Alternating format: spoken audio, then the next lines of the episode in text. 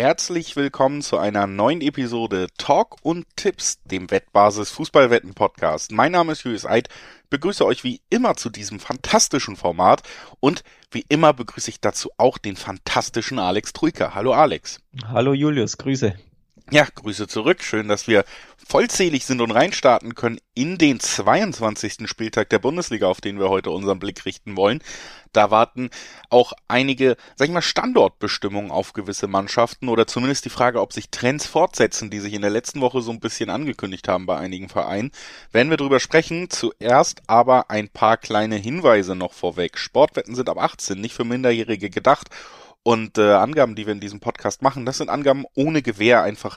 Das bezieht sich auf die Quoten, die wir nennen, die sich jederzeit von Wettanbieter zu Wettanbieter noch verändern könnten. Zu guter Letzt, Sportwetten können Spaß, aber auch süchtig machen. Und wenn das Ganze bei euch zum Problem wird, könnt ihr Hilfe bekommen beim Support der Wettbasis, sei es per Mail oder per Live-Chat. Oder ihr guckt mal auf spielen-mit-verantwortung.de vorbei. Auch da gibt es erste Hilfsangebote.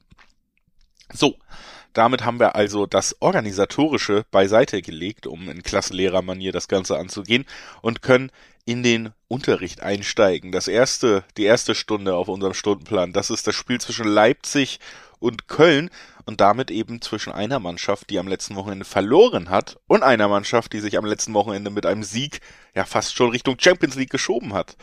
Köln hat äh, 1-0 Freiburg besiegen können und äh, da schon für eine gewisse Euphorie gesorgt dann auch bei Fans und Umfeld. Leipzig hingegen musste sich mal wieder am Ende den Bayern geschlagen geben.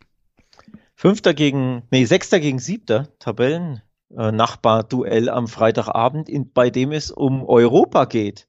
Das ist so die Überschrift über diesem Spiel. Das ist aus Leipziger Sicht wenig überraschend, wenn natürlich auch enttäuschend, dass du nur Siebter bist, aber aus Kölner Sicht, das, du hast die Euphorie angesprochen, ist das eine tolle Sache. Da geht's richtig um was in der Saison.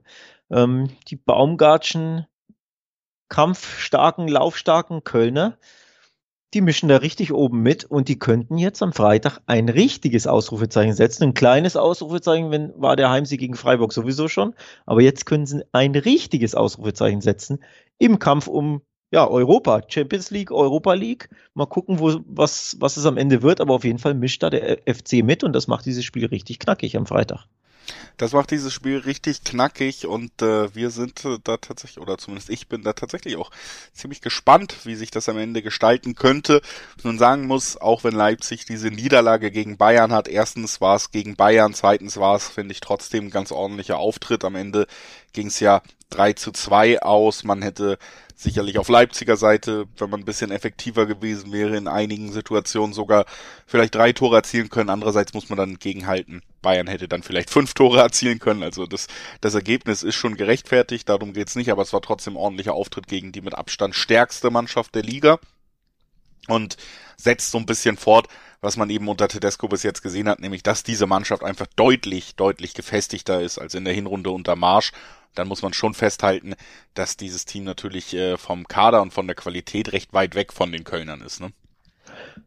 Grundsätzlich schon Kader und Qualität, wobei der FC, wie nennt man das so im, im Englischen, im Box, im Boxjargon, punching above your own weight oder so, ne? Also ähm, sie, sie, ja, spielen da wirklich eine herausragende Runde, eine bessere, als ihnen äh, das jeder zugetraut hätte. Und deswegen sollte man sie, finde ich, keinesfalls unterschätzen. Auch nicht, wenn man sagt, RB Leipzig ist der Favorit. Zeigen übrigens auch die Quoten auf, die, naja, weiß ich nicht, ob erstaunlich niedrig sind, aber niedriger als ich es vorab irgendwo erwartet hätte. Also bei 1,47 liegt der, der Tipp im Schnitt auf, auf den Leipziger Sieg und wir sollten nicht vergessen, er spielt der Sechste gegen den Siebten und der Sechste ist Köln. So, also ich hätte ein bisschen höhere Quoten mir erhofft. Nichtsdestotrotz, die Quoten zeigen auf, Leipzig klarer Favorit, aber man sollte den FC keinesfalls unterschätzen. Den Fehler haben viele gemacht und den Fehler sollte ähm, Leipzig am Freitag nicht machen, sonst kann sich das rächen. Absolut.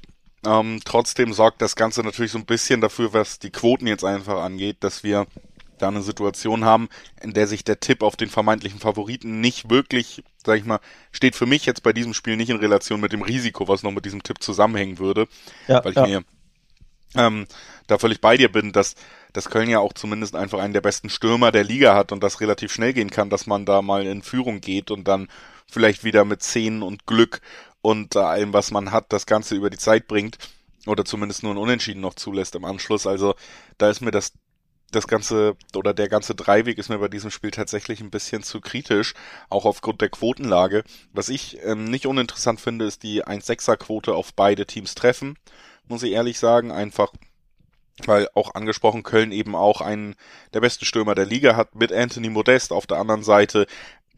Vom Bauchgefühl her gehe ich schon von einem Leipzig-Sieg aus. Ich rechne dann aber eher, sagen wir zum Beispiel mit einem 2-1 oder so, ne? Und da werden da auf jeden Fall beide Teams treffen mit drin. Über 2,5 wäre auch dann schnell erreicht, wenn beide Teams sowieso erstmal mindestens ein Tor beisteuern. Diese Tipps hängen ja fast automatisch schon zusammen. Also in die Richtung würde ich so bei dem Spiel gehen, weil wie gesagt, da, da ist mir im Dreiweg das Ganze ein bisschen zu, ja, zu wenig, äh, zu wenig Lohn für Risiko. Trauen wir den Kölnern eigentlich hier den richtigen Coup zu? Ich erinnere nämlich daran, dass sie auswärts nicht so gut sind. Da gab es erst zwei Siege in zehn Spielen. Also in der Fremde tun sie sich einfach nach wie vor schwer. Erst drei Niederlagen ist auch nicht schlecht, ne, um Gottes Willen. Aber eben zu viele Remis, bisschen zu wenig Siege, so dass ich quasi aufgrund dieser, ja, Auswärtsmisere wäre jetzt too much, aber aufgrund dieser Auswärtsproblematik, ja, mich schwer tut, da auf, auf einen Kölner Punktgewinn zu gehen. Gleichzeitig ist, ist erst Leipzig auch unfassbar heimstark. Ne? Acht der elf Spiele gewonnen zu Hause. Ja, ich bin da tatsächlich beim, beim Leipziger Heimsieg, wobei ich will jetzt auch nicht den Fehler machen und das, das tun, was ich vorhin angesprochen habe, was man nicht machen soll, nämlich die Kölner unterschätzen. Soweit will ich jetzt nicht gehen, aber irgendwie tendiere ich tatsächlich auch dazu zu sagen, ich glaube, Leipzig sollte am Ende die bessere Fußballmannschaft sein, vor allem wenn sie zu Hause mit ihren spielstarken Offensiven auftreten. Ich fand sie auch in, in München teilweise wirklich gut, wie wieder Kunku, ähm, Silva und Olmo gewirbelt haben dieser Sturm Dreizack da vorne, dann können sie jederzeit noch Schoberschlei von der Bank bringen. Das ist so viel Firepower, dass ich glaube, dass sich Leipzig am Ende da durchsetzen wird, auch weil ich glaube, dass ihnen dieses äh, die Performance in München Auftrieb geben wird. Das Ergebnis, klar, Niederlage ist immer bitter, aber ich glaube, die Performance war so gut, da, da baust du drauf auf. Du hast ja trotzdem gegen die Bayern zwei Tore geschossen hättest noch das ein oder andere mehr machen können. Also der, der Auftritt war wirklich positiv und ich glaube, diesen Schwung sollten sie schon mitnehmen gegen Köln. Vor allem, weil sie wissen, das ist für, für sie selbst ein Sechs-Punkte-Spiel. Ne? Du spielst gegen eine Mannschaft, die vor dir in der Tabelle ist. Mit einem Sieg kannst du Köln überholen, kannst vielleicht sogar da wirklich ähm, heranspringen auf die Champions League Plätze, dann wären es nämlich 34, also je nachdem, was dann Union und Freiburg machen, könnte Leipzig da wirklich ein Big Point landen im Champions League Kampf. Ich glaube, das wissen sie und ich glaube deswegen, das wird, wird am Ende zum Sieg führen. Ja, das denke ich doch auch am Ende. Könnte ich mir sehr gut vorstellen, aber wie gesagt, ich äh, finde es nicht lukrativ genug und ähm, gehe deswegen lieber auf andere kleine Ausweichwetten und leite über zum Ausweichspiel, dem ersten. Es geht äh, los zwischen Mönchengladbach und Augsburg. Eine Mannschaft hat den Befreiungsschlag so ein bisschen geschafft am letzten Wochenende. Es war immer noch nicht Mönchengladbach, sondern Augsburg und damit kommen wir bei Mönchengladbach, würde ich sagen, zu einer, ja, oder einem der größten Trauerspiele dieser Saison. Tja, so traurig waren sie, glaube ich, gar nicht über ihren Punktgewinn. Wenn ich mich so dunkel dran erinnere, was Adi Hütter so nach dem Spiel sagte, der war da ja, recht, war recht äh, zufrieden über, über die Performance an sich. Also, ein Punkt vor dem Relegationsplatz, ein Punkt gegen Arminia Bielefeld erkämpft, da sollte man als Gladbach sich auch wirklich freuen. Ja, ja, ja du spöttelst jetzt natürlich, aber für Hütter war das, glaube ich, schon irgendwo nicht so schlecht, weil er einfach positive Dinge gesehen hatte bei seiner Mannschaft, nämlich dass, dass er dagegen hält, dass er in, in einem wichtigen Spiel da ja mal das macht, was er nicht immer gemacht hat, nämlich kämpfen, fighten, sich reinwerfen und eben am Ende einen Punkt mitnehmen, denn zu häufig gab es ja das zuletzt gar nicht. Ne? In den letzten, ich glaube, was zehn Spielen gab es ja nur dreimal überhaupt einen Punktgewinn, also einen einfachen oder einen dreifachen. Ansonsten gab es ja immer Pleiten und zwar auch deftige Pleiten teilweise. Von daher ja, bisschen die Hoffnung schwimmt natürlich mit oder man, man kaschiert das, indem man es schöner redet, als es dann war, dieses 1 zu 1. Es war ja trotzdem nur ein 1 zu 1 in Bielefeld. Aber ich glaube trotzdem, man muss da irgendwie auch ein bisschen positiv sein als Gladbacher, also sich das so einreden, damit man eben in den nächsten Wochen positiver rangeht an die Sache. Also ich verstehe Adi Hütter schon, aber ja, gegen Augsburg würde ein Unentschieden, glaube ich, nicht so positiv aufgenommen werden. Da sind wir uns einig. Dabei hat Augsburg im Gegensatz zu Bielefeld ja jetzt auch mal wieder gezeigt, dass sie an guten Tagen äh, jedem gefährlich werden können. Ne? Haben ja unter anderem auch schon Bayern in dieser Saison geschlagen, sagen wir immer wieder. Jetzt kann man was weiteres einreihen. Champions League Aspirant Union Berlin war chancenlos gegen ein starkes Augsburg. Chancenlos sogar. Das ist ein Fakt. Ich gucke mir die Spiele natürlich auch an. Ich mache den Eye-Check. Ich gucke nicht nur aufs Ergebnis und äh, ja, nee, tatsächlich äh, Augsburg mit Abstand die bessere Mannschaft gewesen, hat einen ganz, ganz hochverdienten und wichtigen Sieg eingefahren an diesem Wochenende. Damit natürlich auch nochmal sich weiter von, von den Stuttgartern entfernt, die ihnen auf dem direkten Abstiegsplatz im Nacken sitzen, jetzt vier Punkte weit weg sind und damit auch wieder komplett den Anschluss gefunden. Unter anderem auch an Mönchengladbach. Wie gesagt, diese beiden Mannschaften sind nur ein Punkt voneinander entfernt und ähm, es ist äh, wieder mal ein Spiel, ja, wo man, glaube ich, sagen kann, wenn das richtig nach hinten losgeht für Gladbach, dann wird irgendwann vielleicht doch mal überlegt, ob diese 7,5 Millionen für Adi Hütter nicht einfach weg sind und man trotzdem mal was tun sollte. Du zählst ihn schon wieder an. Oder ich zähle ihn seit 18 Spielen an und seitdem bin ich auch der Meinung, man hätte ihn entlassen sollen. Aber äh, es gibt natürlich gute Gründe, das nicht zu tun. Man hat viel Ablöse für ihn gezahlt. Man hatte jetzt mit Eberl natürlich auch noch einen sehr prominenten Abgang und normalerweise willst du nicht den Trainer wechseln, wenn der Sportdirektor gerade nicht da ist. Du willst ja gemeinsam planen auch. Das ist auch eine blöde Situation. Aber was die Ergebnisse angeht, muss man ja ehrlich sagen, ist Gladbach so weit unter den eigenen Möglichkeiten. Gibt es denn gute Gründe, warum es eine 1,70er Quote im Schnitt auf den Gladbach-Sieg gibt?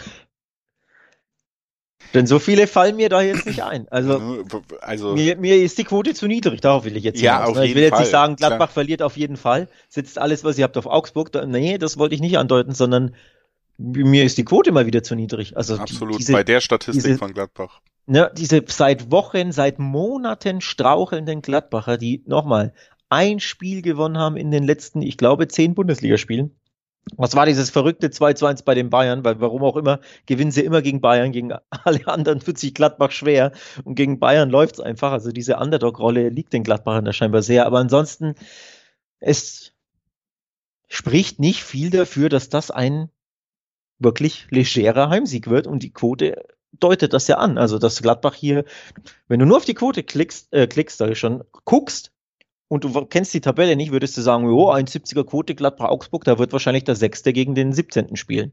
So. Aber das ist ja, das ist ja nicht annähernd der Fall. Von daher muss ich mich mal wieder über diese Quote beschweren, die mir, die mir zu niedrig ist. Also ich hätte, ich würde beispielsweise gerne auf Gladbach tippen, wenn die eine Zweierquote hätten. Weil dann sage ich, dann nehme ich ein gutes Value mit. Es ist ein schwierig zu tippendes Spiel, es ist eine Mannschaft in der Krise, aber sie spielt zu Hause und ich, na, irgendwann muss es den Gladbacher Befreiungsschlag mal geben. So, aber nicht zu einer 1,70er Quote. Das ist mir irgendwie, ist mir das zu niedrig. Aber da kommt mir zum Beispiel entgegen, dass ich auf keinen Fall auf die Gladbacher tippen will und äh, durch die Quoten die, die doppelte Chance im Schnitt bei 2,20 liegt, wenn du X2 spielst. Also Augsburg holt mindestens einen Punkt in diesem Duell mit den Gladbachern, die sich auch tabellarisch auf Augenhöhe befinden. Ja, ein Dann, Punkt Unterschied in der Tabelle. Ne? Genau. Wenn, die wenn die Augsburger gewinnen, springen sie an Gladbach vorbei. Also das ist ein tabellarisch gesehen absolutes Duell auf Augenhöhe. Deswegen verstehe ich diese 1,70 oder 1,60 irgendwas im Schnitt, ja, verstehe ich einfach nicht. Also, ja. Aber wie gesagt, damit kann man dann eben bei dem Augsburg-Tipp so ein bisschen profitieren, gerade bei der doppelten Chance immer noch über der Zweierquote, zwei von drei möglichen Spielausgängen, die ich beide übrigens auch ähm, nicht aus Prinzip oder so, sondern die ich beide wirklich nicht für unrealistisch halte in diesem Aufeinandertreffen, dann, ja. dann nehme ich die gern mit. Dann nimmst du die gern mit. Das verstehe ich völlig. Ich gehe mal einen Schritt weiter, denn ich, ich will auch irgendwie diesen Gladbach-Heimsieg tippen. Also so im Sinne von dieser Befreiungsschlag muss doch mal kommen. Und ganz ehrlich, wenn du vor der Saison draufblickst, Gladbacher Heimspiel gegen Augsburg, das sind absolute Pflicht drei Punkte. Ohne Wenn und Aber. Jetzt nicht in der aktuellen Situation ist es, also ein Pflichtsieg ist es natürlich trotzdem, aber es wird sehr schwer, ihn einzufahren.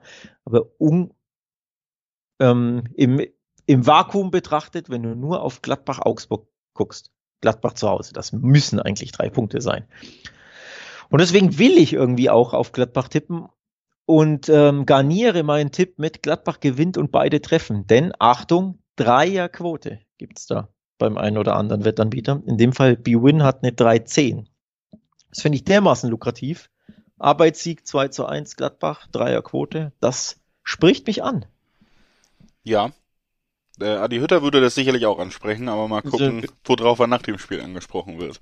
Ja, äh. Marc, also ich bin mir jetzt nicht sicher, dass das so kommt, ne? aber ich, ich finde einfach, dass die Gemengelage, ne? irgendwie ja. ein 2-1 zu Hause, super Quote aus meiner Sicht. Ja. Ähm, ja. Gehe ich mal ins Risiko, aber ich wäre kein Stück überrascht, wenn das Spiel unentschieden endet. Also wirklich, das ist vierer Quote aufs Unentschieden. Das ist schon eine gute Überleitung fürs nächste Spiel. Da wäre ich nämlich tatsächlich sehr überrascht, wenn es unentschieden ausgeht. Das ist das Spiel, was wir dank der ausgeglichenen Wettbewerbslage in der Bundesliga eigentlich immer am schnellsten durchbesprechen können. Denn die Bayern sind beteiligt, spielen gegen den Aufsteiger aus Bochum. Und die Frage ist so ein bisschen, Bochum spielt ja eine solide Saison äh, wie viel Bock hat Bayern nach dem Spitzenspiel gegen Leipzig? Schafft es Bochum, das Ergebnis so ein bisschen im Rahmen zu halten oder wird das Ganze eine ganz deutliche Sache? So, das ist so ein bisschen für mich die Überschrift. Ich brauche brauchen wir jetzt ernsthaft diskutieren, dass, dass Bayern zu 99,8 Prozent dieses Spiel gewinnen wird? Ich glaube nicht. Ja, aber wir können es ja von den Bochumern aufziehen, die die beste nee, die zweitbeste Heimabwehr der Liga haben. Wir, wir sagen es ja fast jede Woche seit einigen Wochen, aber erst acht Gegentore zu Hause, das ist einfach brutal stark. Die Bayern haben beispielsweise mehr Gegentore, die zu Hause kassiert, die Dortmunder mehr als doppelt so viele, mit 18, die Bayern 10 Gegentore. Bochum nur 8. Das macht so ein bisschen Hoffnung, eigentlich, dass es zumindest kein 4-0, 5-0 wird.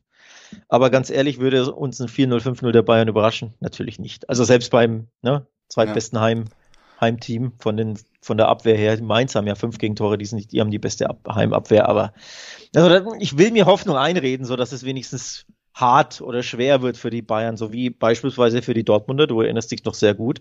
Da gab es nur ein Unentschieden, da lag Dortmund ewig zurück und Bochum verrammelte den eigenen 16er und ähm, ja, hat dann irgendwie dieses vielleicht auch unverdiente Remis über die Zeit gebracht, aber sie haben zumindest den, ähm, den großen Favoriten stark entnervt. Die Frage ist, können sie das gegen die Bayern auch tun? Das ist äh, die große Frage und ich glaube, also auch in der Tabelle ist ja nochmal deutlich, dass Dortmund und Bayern auch nochmal äh, verschiedene Kategorien abbilden in dieser Saison. Und ähm, Bayern München ja gerade auch mit der Offensive wieder sehr brilliert, also die werden da schon fordern. Ich kann mir trotzdem vorstellen, dass es ein zähes Spiel für den Rekordmeister wird, dass man da nicht sehr schnell 4-0, 5-0 führt oder dass das die, das absolute Schlachtfest wird. Deswegen finde ich, kann man von einer Situation ganz, ganz schön profitieren hier eigentlich, wenn die Bayern spielen. Auch die Wettanbieter rechnen eigentlich immer mit absoluten Schützenfesten. Und das bedeutet, wir kriegen bei unter 4,5 Tore immer noch 1,5er Quoten. Und das ist so ein bisschen meine Stoßrichtung bei diesem Duell. Ich glaube, es fallen höchstens vier Tore. Ich kann mir nämlich sehr gut so ein 2-3-0-Sieg der Bayern vorstellen. Es ist ein Spiel, über das niemand im Nachgang reden wird. Es ist für niemanden schlimm, dass Bochum 3-0 gegen Bayern verliert. Es war auch kein peinliches 1-1 aus Bayern Sicht, es war ein klarer Sieg, aber es war kein Fußballfest auf einem wahrscheinlich nasskalten äh, Tag im Ruhrpott. Und deswegen sage ich, höchstens vier Tore und eine schöne 1-5er-Quote für, für einen Kombischein mit reinnehmen, ist für mich hier tatsächlich eine, eine sehr schöne Alternative. Es ist halt die Frage, ob diese 1,5 schön sind oder eher nicht so schön. Ne? Da kann man ja streiten. Das ist für mich immer so genau die Grenze, die 1,5, 1,6. Ähm, alles darunter ist für mich immer übelst unlukrativ und oder zu riskant. Und bei den 1,5 muss ich mir schon sehr sicher sein, dass es passiert. Deswegen, ich, ich finde den Tipp nicht schlecht grundsätzlich. Also die, die Idee ich bin dahinter. generell immer sehr sicher, wenn ich hier was sage. Natürlich, ich finde die Idee dahinter sehr, sehr interessant.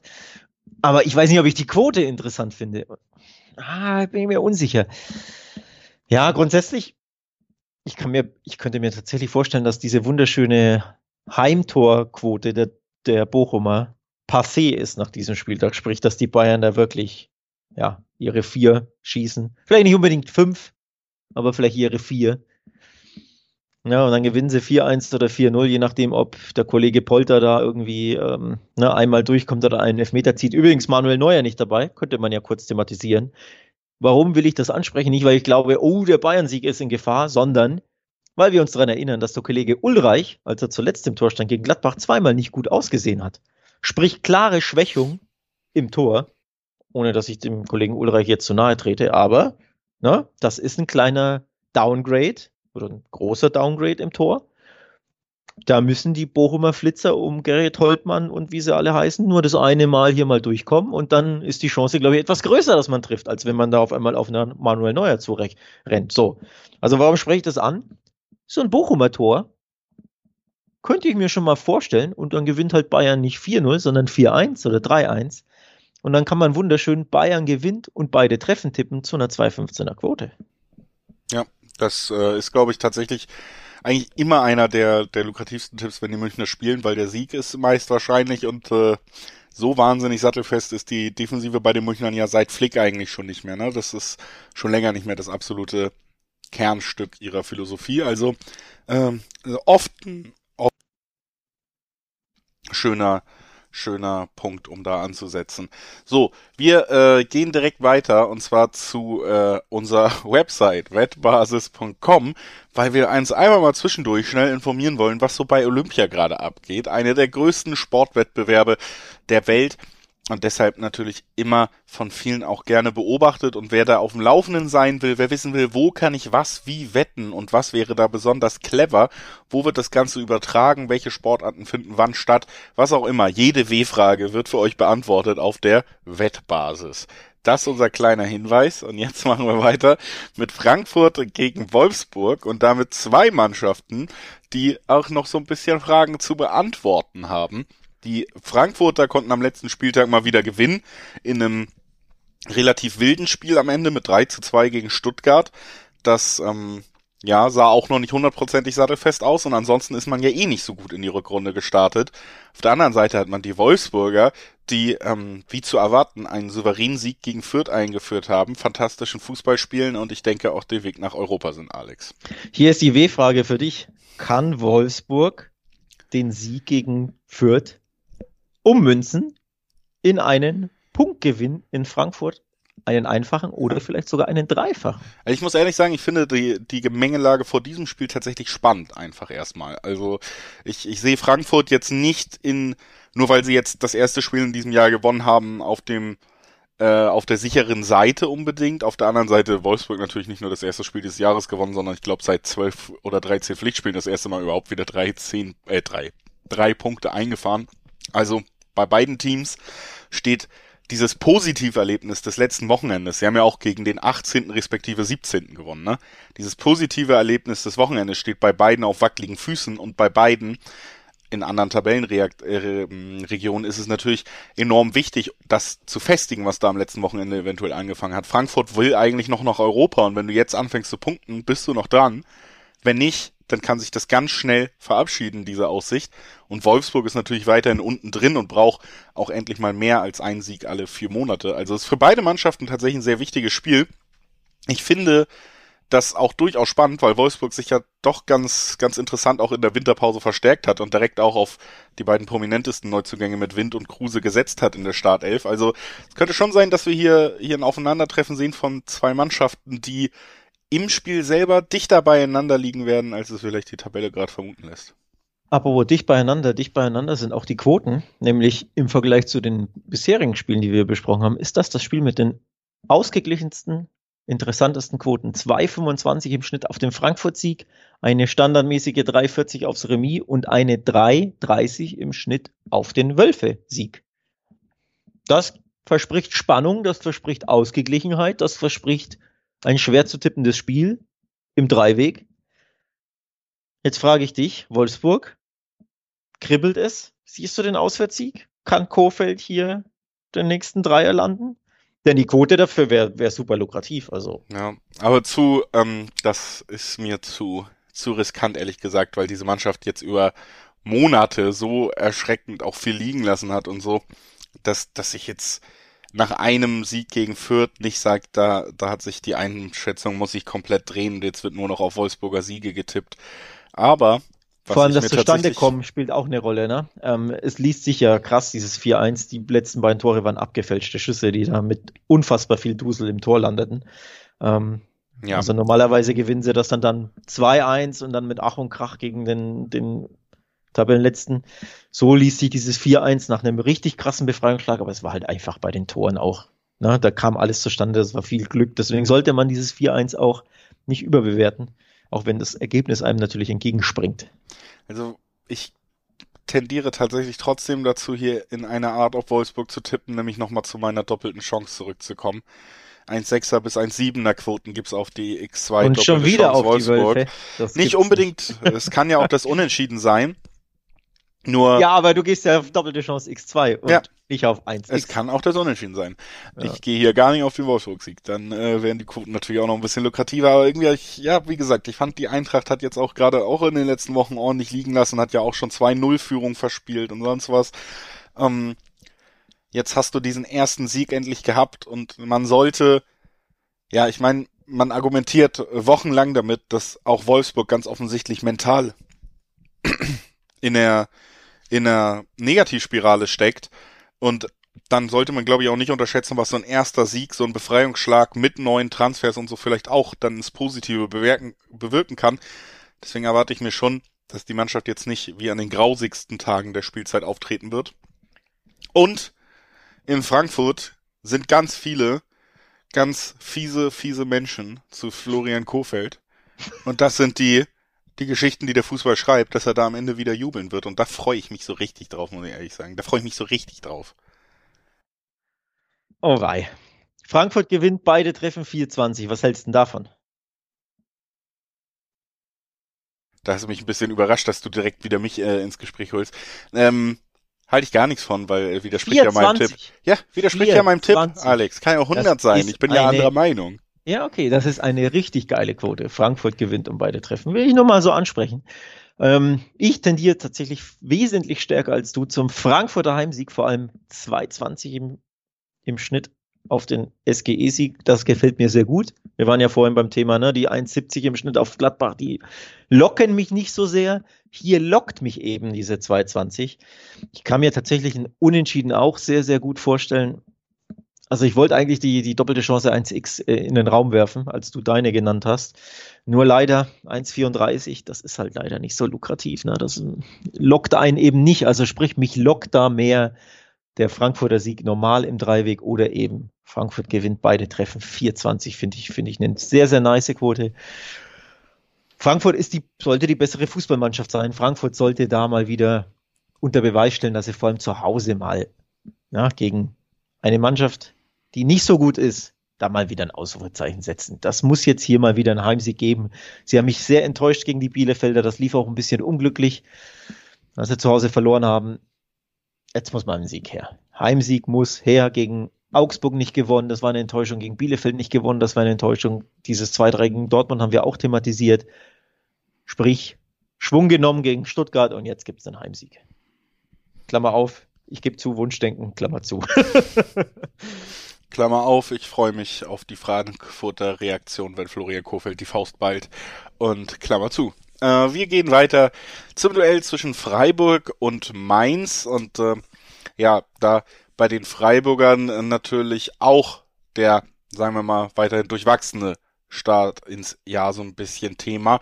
Denn die Freiburger haben eben auch am letzten Wochenende gegen die Kölner verloren, 1 zu 0 ich glaube, wenn man sich das ganze Spiel angeguckt hat, kann man sagen, ja auch ein Unentschieden oder so wäre da durchaus okay gewesen, weil Köln jetzt bis auf den Treffer nicht wahnsinnig viel mehr offensiv veranstaltet hat, aber Freiburg hat sich da dann eben doch auch wieder die Zähne ausgebissen und da sieht man dann vielleicht auch, dass wenn nicht alles komplett rund läuft, dann, dann fehlt Freiburg eben dieser eine Punkt, den die Teams, die da sonst oben rumlaufen, haben, nämlich die individuelle Spitzenklasse von einzelnen Offensivspielern, die mal was aufreißen. Das fehlt Freiburg so ein bisschen an solchen Tagen und das wurde, glaube ich, auch gegen Köln ganz gut deutlich. Auf der anderen Seite hattest du mit den Mainzern oder hast du mit den Mainzern eine Mannschaft, die sich einfach treu bleibt äh, und vielleicht können wir damit auch fast schon die Spielbesprechung abschließen.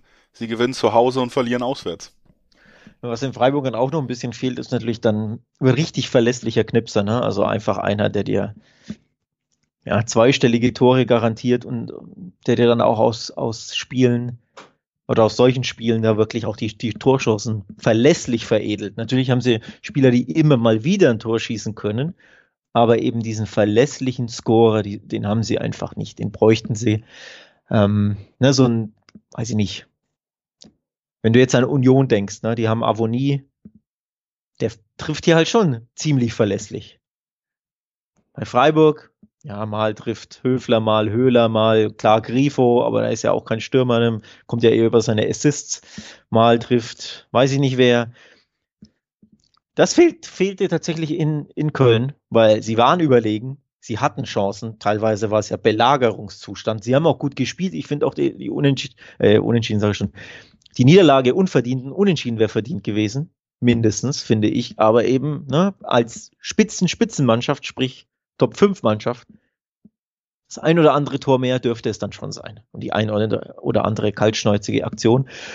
Ja, und das ist für mich auch ein bisschen die Ausgangslage vor diesem Spiel jetzt. Weil ich sehe da erneut so ein, so ein Duell auf Augenhöhe, eben wie Köln-Freiburg auch, wie jetzt Freiburg-Mainz, wo du sagst, die beiden, Mannschaften nehmen sich wirklich sehr, sehr wenig. Die Leistungs, das Leistungsniveau wird hoch sein auf Augenhöhe und dann entscheiden Kleinigkeiten, nämlich Kaltschnäuzigkeit vor dem Tor. Deswegen tue ich mich sehr, sehr schwer, dieses Spiel zu tippen, um ehrlich zu sein.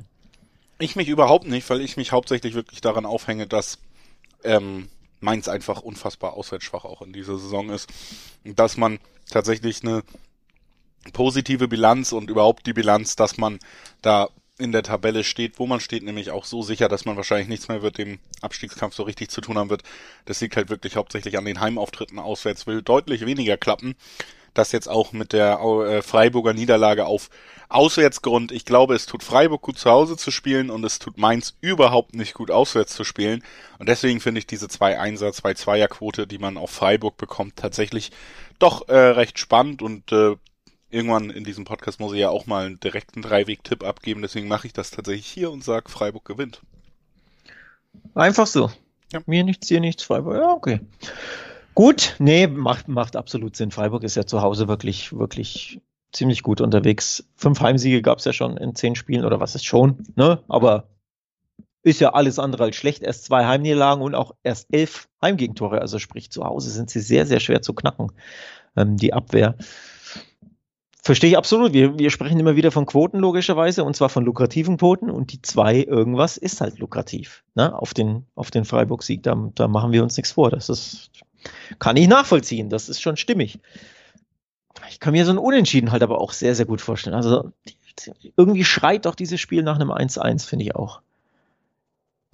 Das äh, bewahre ich mir fürs nächste Spiel auf in unserer das Besprechung, diese, diese Einschätzung. Tatsächlich. Ja.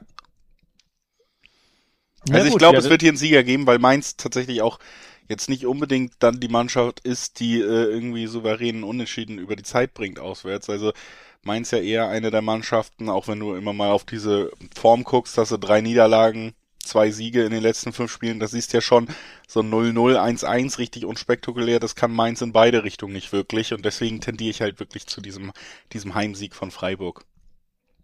Ja, macht Sinn. Ne? Die letzten vier Heim, ähm, die letzten vier Auswärtsspiele hat Mainz alle verloren. Genau.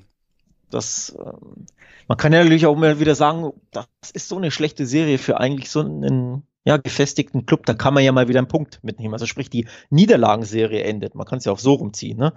Ähm, ja, also ich verstehe völlig den Tipp und der ist auch gut, aber irgendwie, ich will auch das 1-1 tippen, um ja, dagegen zu halten, um dir Paroli zu bieten beim Tipp. Ja, das wäre einfach nicht das gleiche Tipp, um ehrlich zu sein. Ne? Wir wollen ja auch ein bisschen hier. Ja. Also ich gehe mal auf 1, aufs 1-1, Freiburg-Mainz 1 zu 1, komm, das reimt sich. Stimmt, damit ist es akzeptiert.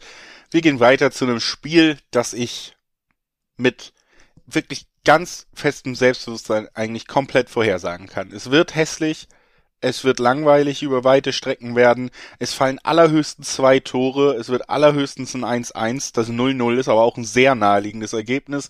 Herzlich willkommen in der Bundesliga. Herzlich willkommen bei Fürth gegen Hertha. Ja, herzlich willkommen, sage ich da tatsächlich auch. Also ohne Wenn und Aber.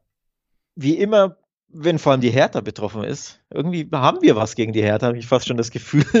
Ich werde auch wieder. Ja, nur das, was sie sich verdient haben selber. Ja, also, ich werde auch wieder sagen, es wird wenig Tore geben. Also ich werfe in den Raum, treffen beide eher nein. Achtung, Zweierquoten. Finde ich super interessant, ne? Mhm. Both to score no, Zweierquoten.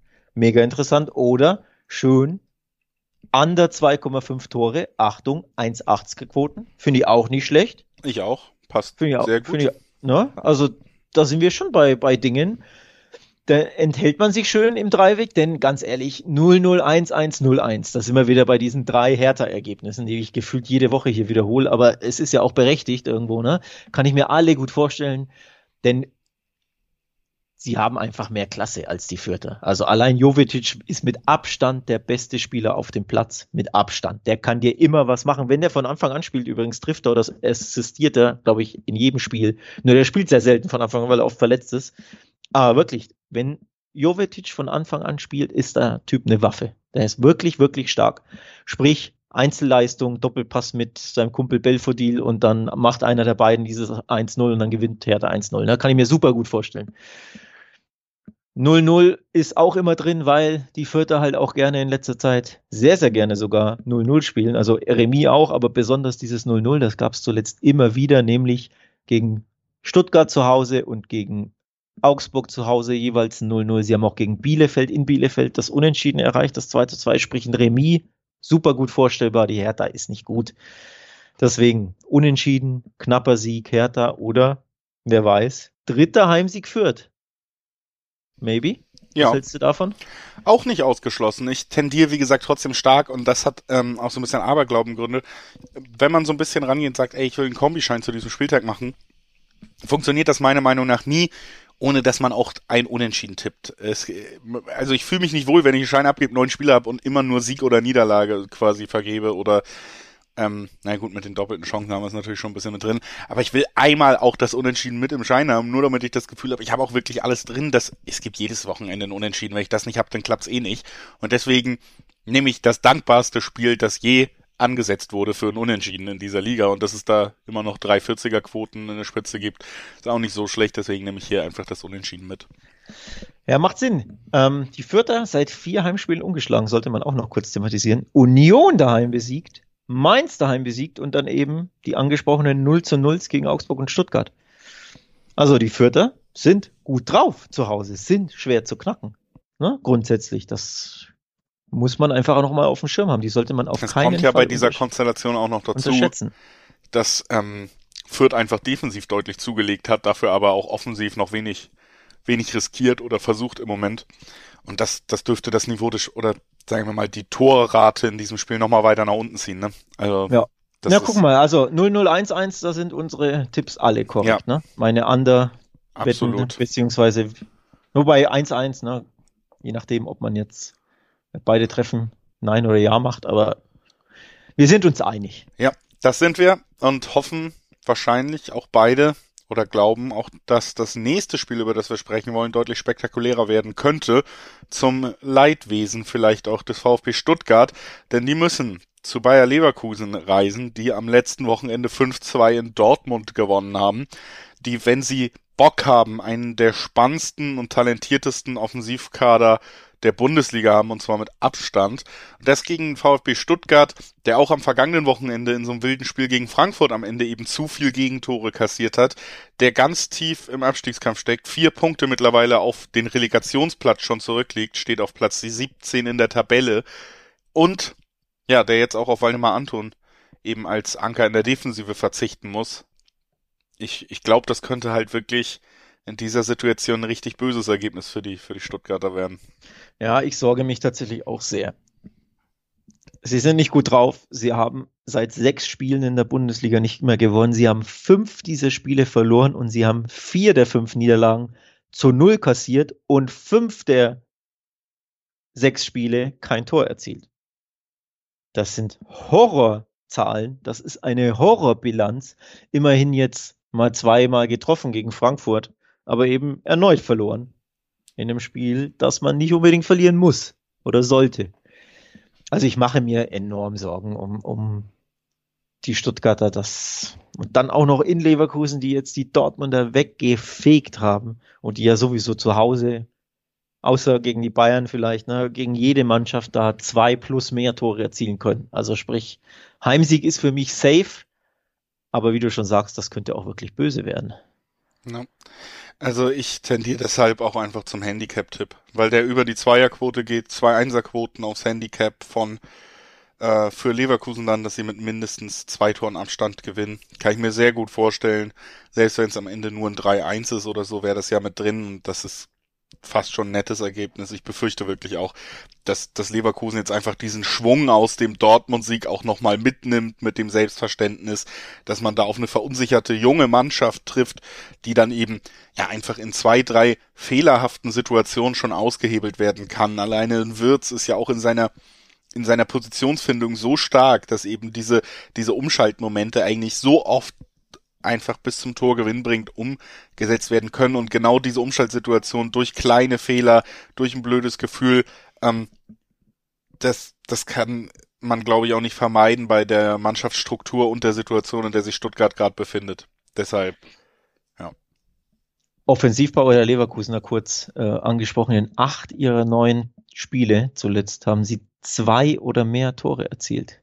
Das musst du mir vorstellen, was die für eine Offensivpower haben. Also fünf gegen Dortmund, fünf gegen Augsburg, also sowieso zweimal in Folge fünf Tore erzielt, in Gladbach 2-1 gewonnen, gegen Union Berlin 2-2, dann die eine Ausnahme in, gegen Freiburg 1-2 verloren, aber dann zwei Tore gegen Hoffenheim, zwei gegen Frankfurt, sieben gegen Fürth, drei gegen Leipzig. Das ist Firepower pur.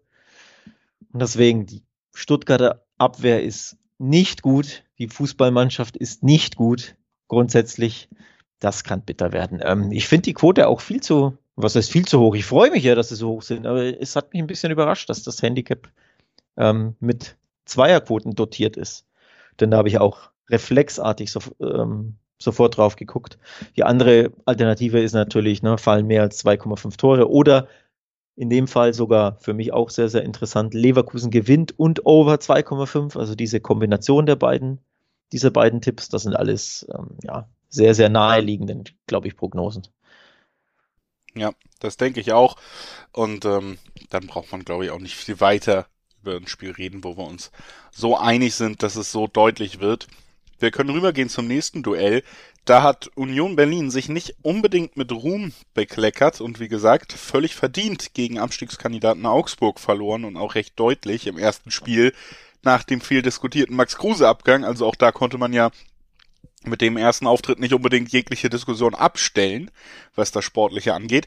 Aber sie haben natürlich das große Glück, dass eine Mannschaft in dieser Liga viel, viel peinlicher noch aufgetreten ist als sie, nämlich ihr Gegner an diesem Wochenende äh, Borussia Dortmund, deren einziges Glück ein Süle-Transfer war, die in dieser Woche ge gestreut wurde, denn ansonsten würde man immer noch drüber reden, dass sie tatsächlich am vergangenen Wochenende eine Blamage erfahren mussten. Ja, das wurde gar nicht so, so thematisiert irgendwie, habe ich das Gefühl. Also so in meiner, in meiner Bubble, in meiner Wahrnehmung. Ja, einen ne? Tag später das, war halt das Sühle-Thema da. Ne? Genau, genau. Das hat man wirklich, glaube ich, gut lanciert vom BVB. Um da die Wogen zu glätten, denn ansonsten hätte man drei, vier Tage über diese Blamage gesprochen. Sie hatten natürlich auch Glück, muss man dazu sagen, dass sie am Sonntag gespielt haben. Sprich, der Doppelpass konnte nicht hier äh, stattfinden mit, und sich mit dem Dortmunder, ähm, mit der Dortmunder Niederlage befassen, ne? weil das Ganze hätte er ja auch nochmal hochgekocht und dann sagt irgendwie Effenberg, haut nochmal einen Satz raus und der Satz wird dann von drei Medien aufgegriffen oder so, ne? Und dann vervielfältigt sich das. Also da hatte Dortmund irgendwo ein bisschen Glück und eben, ja, das Ganze auch gesteuert durch den Süle-Transfer. Damit man das sehr schnell vergisst, denn das muss die Mannschaft auch tun, dieses scheppernde, krachende 2 zu 5 gegen Leverkusen. Ich meine, wenn du in Leverkusen 2 zu 5 verlieren würdest, ne, wäre das ja schon blamabel. Aber zu Hause, hei, hei, hei, ich bin gespannt, wie die Mannschaft darauf reagiert. Ja, also es ist generell eigentlich ein Ergebnis, dass Borussia Dortmund, wenn man irgendwie noch sowas wie Selbstverständnis hat und sich auch überlegt, was für Kohle in dieser Mannschaft steckt, sogar im Vergleich zu Leverkusen noch und so, das ist ein inakzeptables Ergebnis. Theoretisch darf eine solche Mannschaft solche Ergebnisse nicht haben in dieser Liga, außer vielleicht es geht gegen Bayern unter Abstrichen so. Aber das äh, war jetzt mal wieder der Fall. Man muss auch sagen, dass es wieder, äh, um mal Thomas Tuchel nochmal famously zu zitieren, ein, äh, ein Defizit in allen Bereichen war. Einfach ein einziges Defizit, dieses Spiel. Das fing ja wirklich überall an. Auch die Vorbereitung auf das Spiel ähm, wo man zwei Wochen ja Zeit hatte, um sich vorzubereiten im gemeinsamen Training und so. Keine Ahnung, was da passiert ist, ob die Spieler tatsächlich einfach ähm, generell nicht in der Lage sind, Anweisungen umzusetzen oder gar keine gegeben wurden. Aber man ist ja auch der Spielweise von Leverkusen genau ins Messer gelaufen. Also diese Konter von Leverkusen, die ja zu erwarten sind, waren einfach genau die Waffe, die, die sie sein sollten. Alles für Leverkusen hat geklappt und Dortmund hatte kein einziges Mittel, egal wie viel Vorbereitung und Mühe man da reingesteckt hat oder die, eben nicht. Die Frage ist natürlich, finden Sie jetzt Mittel gegen Union? Denn Achtung, es gab zwei Spiele in Köpenick zwischen Union und Dortmund und beide hat Union gewonnen. Ja. Also ich glaube tatsächlich der größte Punkt auf Seiten der der für Dortmund spricht in diesem Spiel, ist das letzte Ergebnis, so dumm sich das anhört, weil ich glaube schon, dass sich trotzdem jeder in dem Verein bewusst ist, nach diesem Ergebnis jetzt noch ein Spiel, wo man nicht äh, dreifach punktet, das das geht eigentlich nicht. So, ne? Also, sie haben sich ja selber unter Zugzwang gesetzt jetzt. Ja, absolut. Ich, ich weiß jetzt nicht, ob ich, ob ich jetzt sagen soll, ohne Max Kruse wird das leichter für den BVB. Ich will da jetzt auch nicht den Fehler machen, da Union zu unterschätzen, denn wir wissen, wie Nee, aber ich glaube, man kann ja trotzdem einmal sagen, die zu Hause sind, ne? Trotzdem ist es natürlich für so eine Mannschaft ein, ein Spieler ähm, dieser Klasse, der geht, ist ja immer ein Verlust. Die ja, sind absolut. dadurch nicht automatisch schlecht, aber natürlich fehlt er ihnen irgendwie. Nee, nee, absolut. Wir haben es ja in der letzten Episode thematisiert. Nur ich will jetzt nicht den Fehler machen und deswegen sagen, oh, jetzt ist Kruse weg. Ja, natürlich gewinnt das Dortmund, denn Union ist jetzt wesentlich schlechter. Ne? Diesen Fehler sollte man, finde ich, nicht machen. Union ist die fünftbeste Heimmannschaft. Erst eine Heimniederlage und erst neun Heimgegentore. Also auch da ein bisschen so dieses, dieses Mainzer-Phänomen, so nenne ich es jetzt einfach mal, ne? dass sie einfach zu Hause so, so unbequem sind, so kraftstrotzend, so überzeugend auch auftreten und dann oft diesen einen Punch mehr setzen als der Gegner. Selbst wenn Spiele auf Augenhöhe sind, wie beispielsweise zuletzt gegen Hoffenheim, wo man niemand beschwert sich, wenn dieses Spiel unentschieden ausgeht, ne? Leistungsrecht etc. Aber sie haben eben diesen einen Punch mehr. Und das hat eben Union in, vor allem in Heimspielen immer wieder. Und eben gegen Dortmund ist auch zweimal bewiesen. 2-1 und 3-1 waren die Bundesliga-Ergebnisse. Also Dortmund ist gewarnt und sollte da keinesfalls ja, Union unterschätzen. Ich sage jetzt nicht, dass es werden, aber man neigt natürlich dazu, wenn man zu sehr sich auf Kruse fokussiert, ne? Und, ja. und seinen Abgang jetzt. Also ich würde auch tatsächlich sagen, ähm, dass es kein leichtes Spiel für Dortmund wird und mir deshalb auch der vermeintliche Favoritentipp, ja, kann man glaube ich einfach auch bei der, gerade bei den anderen Ergebnissen, die man bis jetzt bei Union eingefahren hat, kann man glaube ich nicht so richtig guten Gewissens machen, vor allen Dingen, weil im Dreiweg dann ja trotzdem irgendwie noch das Ganze jetzt nicht wahnsinnig lukrativ Richtung Dortmund ausschlägt, aber gut 1,9, das ist natürlich schon irgendwie, juckt einen vielleicht so leicht in den Fingern, eine 1,9er Quote auf Dortmund, aber wie gesagt, ich, ich habe wirklich auch nicht das Gefühl, dass man hier guten Gewissens sagen kann, das wird auf jeden Fall ein klarer Sieg. Ich glaube, was man guten Gewissens sagen kann, ist, dass Dortmunds Abwehr im Notfall ein Eigentor schießt, selbst wenn es gut läuft und deswegen, äh, dass beide Teams treffen. Also da ja. die, die 1,6er-Quote sehr naheliegend. Ja, habe ich mir auch notiert tatsächlich. Ähm, das glaube ich auch, dass beide auf jeden Fall treffen werden. Wer fünf zu Hause gegen Leverkusen kassiert, kann ich mir nur sehr, sehr schwer vorstellen, dass man bei Union ohne Gegentreffer bleibt. Unabhängig vom Ergebnis, ne? ob sie jetzt gewinnen, unentschieden verlieren, aber einfach ohne Gegentreffer bleiben, kann ich mir nicht vorstellen. Also BVB kassiert mindestens eins, da gehe ich mit. Ja. Und also normalerweise, sie haben ja genug Firepower, um das eine auch zu schießen. Ne? Äh, der BVB ist ja im Schnitt bei fast äh, zwei Gegentoren pro Ligaspiel bis jetzt, ne? Also mhm. und jetzt spielen sie auch nicht gegen Hertha BSC oder so, also wo man auch verloren hat und drei kassiert hat. Ja, stimmt, selbst da. Also es gibt keine Gewissheiten ja. mehr. Borussia also wir sind Dortmund. uns einig, es gibt Tore auf beiden Seiten. Wir sind uns nicht einig, ob der BVB den Sieg mitnimmt ich sag mal, man kann es nicht ausschließen, es passt eher zur Saison, wenn sie jetzt wieder die drei Punkte holen, alles beruhigt sich ein bisschen, es wird wieder ja. kein schöner Auftritt, sondern ein 1 zu 2 Sieg oder so, oder sogar 3 zu 2 Sieg, der nicht unbedingt verdient ist, aber man nimmt die drei Punkte mit, so man festigt Platz zwei, ne? genau, man festigt Platz zwei, man dümpelt irgendwie dahin, nächste Woche kann man dann in der Euroleague ausscheiden, alles gut, ähm, ja. Äh, Stichwort Euroleague, das nehme ich als Überleitung mit oder zumindest als, als Überleitung für einen Werbehinweis. Es gibt nächsten Montag eine internationale Folge, denn Champions League und Europa League sind zurück nach ihrer Winterpause. Und wir sprechen natürlich nicht nur über die Champions League Spiele, denn es gibt nicht so viele. Es gibt nämlich nur vier, wenn ich das richtig auf dem Zettel habe. Denn die sind ja gesplittet im Achtelfinale. Also wir können nur über vier Champions League Spiele sprechen am Montag in unserer Folge. Aber wir sprechen natürlich auch über die spannenden Europa League-Spiele, denn da stehen unter anderem drei sehr interessante Spiele auf dem Programm. Der BVB ist im Einsatz und RB Leipzig ist beispielsweise im Einsatz. Auch Lever nee, Leverkusen hat Pause, ne, weil die Erster wurden. Die spielen, glaube ich, nicht. Aber eben Dortmund und Leipzig, die Champions League-Absteiger. Also das werden wir in nächsten Montag in der Folge besprechen. da gucken wir mal, wie wir dann einschätzen, was der BVB so machen kann und wie er aus diesem Unionsspiel rauskommt, ob mit drei Punkten oder einem oder mal wieder verprügelt. Ja. Und direkt zum Einstieg wird Alex die komplette Champions League Hymne singen, also das solltet ihr nicht verpassen. das glaube ich nicht. mal gucken, ich äh, ja noch... die Europa League Hymne muss ich singen, denn auch mein Verein wird ja am, in der Europa League spielen. Ja, auch der Europa League ist recht namhaft besetzt jetzt. Ne? Ja, genau. Also da gibt es einiges zu besprechen. Sprich, freut euch auf den Montag, ähm, auf die neue Folge. Ob ihr euch auf Union gegen BVB freuen könnt, das bleibt mal abzuwarten. Zumindest erwarte ich tatsächlich ein spannendes Spiel, um jetzt den Bogen wieder zwischen ähm, zu schaffen zu dem Spiel. Also ich erwarte da wirklich, dass es so wie in Hoffenheim abgeht. Also wirklich ein bisschen rauf, runter. Sehr spannend, sehr viel Drama hier im Pfostenschuss und da hat Dortmund Glück und dann wird natürlich Reus mal wieder was machen müssen, offensiv. Und dann gibt's vielleicht, wie du schon sagst, vielleicht das 2-1 Dortmund, aber vielleicht macht Avoni eben auch in der 87. den Ausgleich. Man weiß es nicht, aber ich glaube, da sind wir schon uns einig, dass es sehr gut in diese Richtung gehen könnte. Das gesagt, in Hoffenheim ging's ab. Frage zum Abschluss unseres Podcasts, geht's in Hoffenheim auch wieder ab? Denn es geht für die TSG, die ja ähnlich wie einige Vereine, die, die vor der Winterpause sehr gut dastanden und dann irgendwie doch Schwierigkeiten hatten, ins neue Jahr zu starten, so ein bisschen hat abreißen lassen, waren jetzt, sag mal, für ein, zwei Wochen in der äh, allgemeinen Sportpresse sozusagen Champions League Kandidat Nummer eins zwischendurch. Jetzt äh, ging's rapide wieder in der Tabelle bergab. Jetzt geht's gegen Bielefeld, da ging's ja die ganze Zeit eigentlich nur noch bergauf in letzter Zeit. Ne? Jo, spannend. Aber ich sag, Hoffenheim das wird mal wieder ein Heimsieg. Ich kürze ich kürz jetzt mal ab. Ich kürze jetzt das Palaver ab. Es gibt zuletzt drei Niederlagen in Folge, also rapide bergab stimmt, aber eben auch ziemlich schwere Spiele. Also in Union, wir haben es angesprochen, da ist es super schwer. Gegen den BVB ist es auch nicht immer leicht, manchmal schon, aber nicht immer.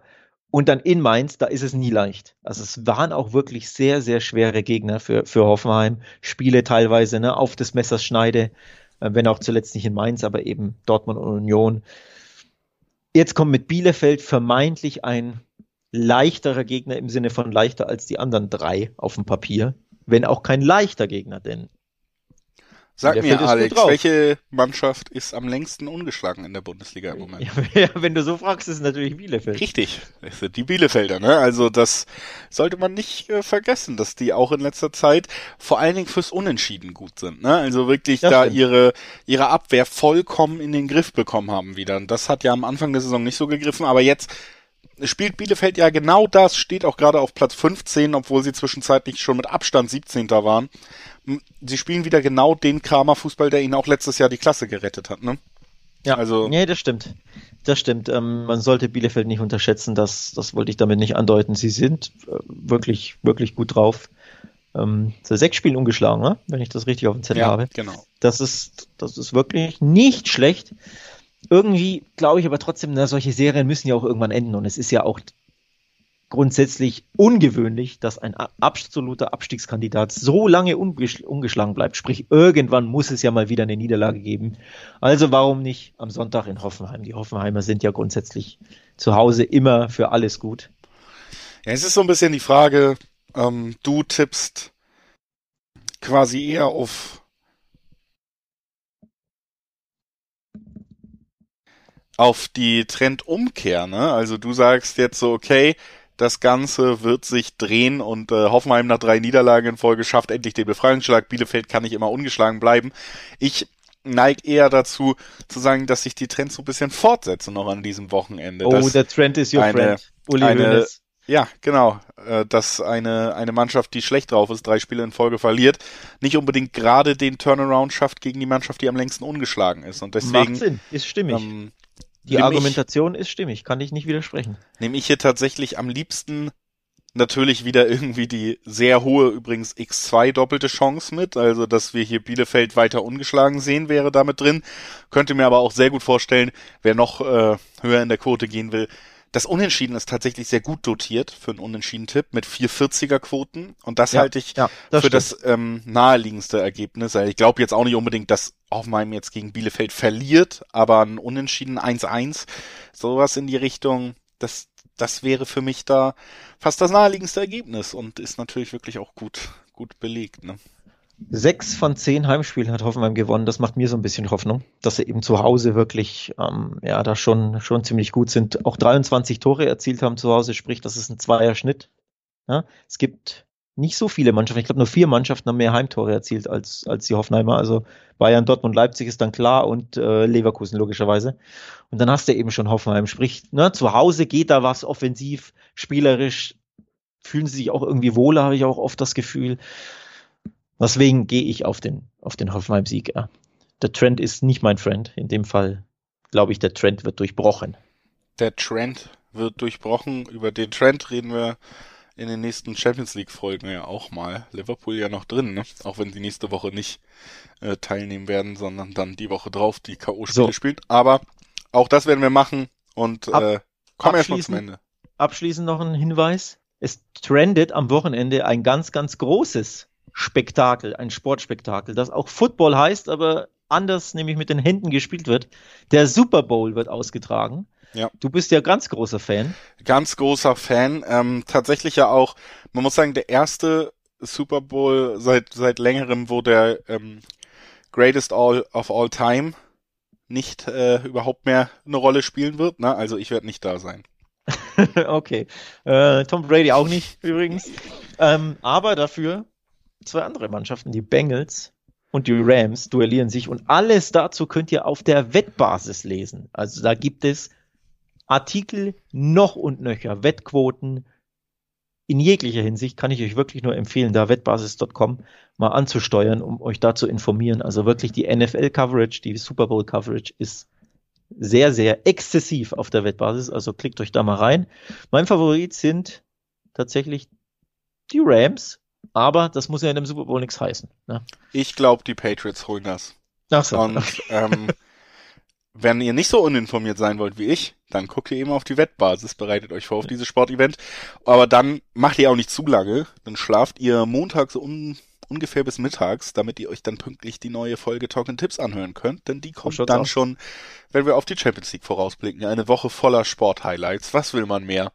Wir verabschieden uns und verbleiben mit freundlichen Grüßen. Tschüss. Bis dann. Ciao.